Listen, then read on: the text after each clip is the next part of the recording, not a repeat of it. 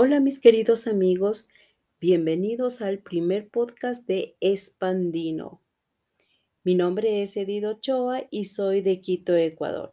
Les presento esta vez una nota cultural que es acerca del 2 de noviembre, que es la colada morada y la guagua de pan. ¿Han escuchado alguna vez acerca de esta bebida famosa de Ecuador? Bueno, vamos a hablar acerca de esto.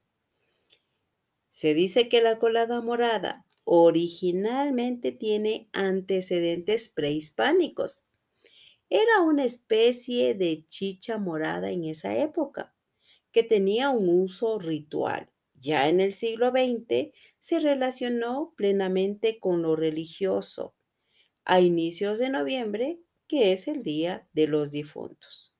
Por otro lado, también se dice que los indígenas preparaban una bebida similar que se llama sanco, que tenía como ingredientes principales el maíz negro molido y la sangre de llama. Esta bebida se ofrecía a las divinidades y se la ingería en épocas de lluvia. Comenzaba más o menos alrededor del mes de octubre. Y ahora, los españoles tomaron estas bases y conformaron lo que se conoce como colada morada actualmente. De esta manera, vendría a ser un híbrido entre la cultura indígena y la española. Ahora vamos a las famosas guaguas de pan. ¿Qué son guaguas? Primero, este es un término quichua que significa en español bebé. Ahora, ¿cómo aparecieron las guaguas de pan?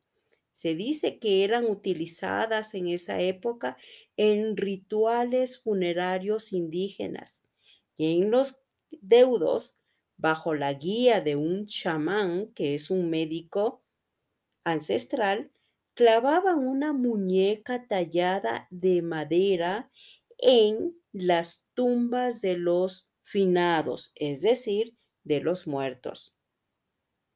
El significado de la colada morada en general actualmente tiene un significado muy especial.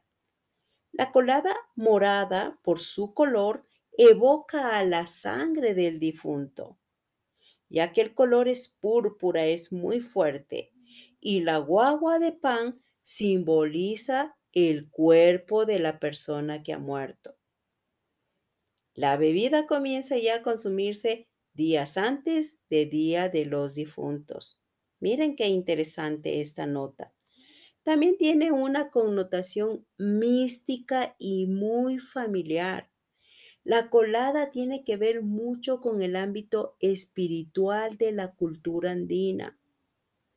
Y también en el ámbito familiar, porque la gente se reúne, toda la familia se reúne para elaborar esta deliciosa bebida entonces tiene una conexión familiar.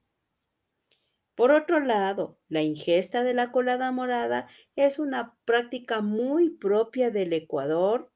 En Perú y en Bolivia se toma chicha de jora con tortillas de maíz negro.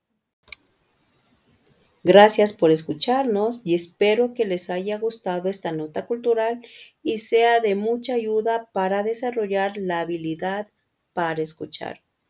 Y muy pronto les traeremos una nueva nota muy interesante.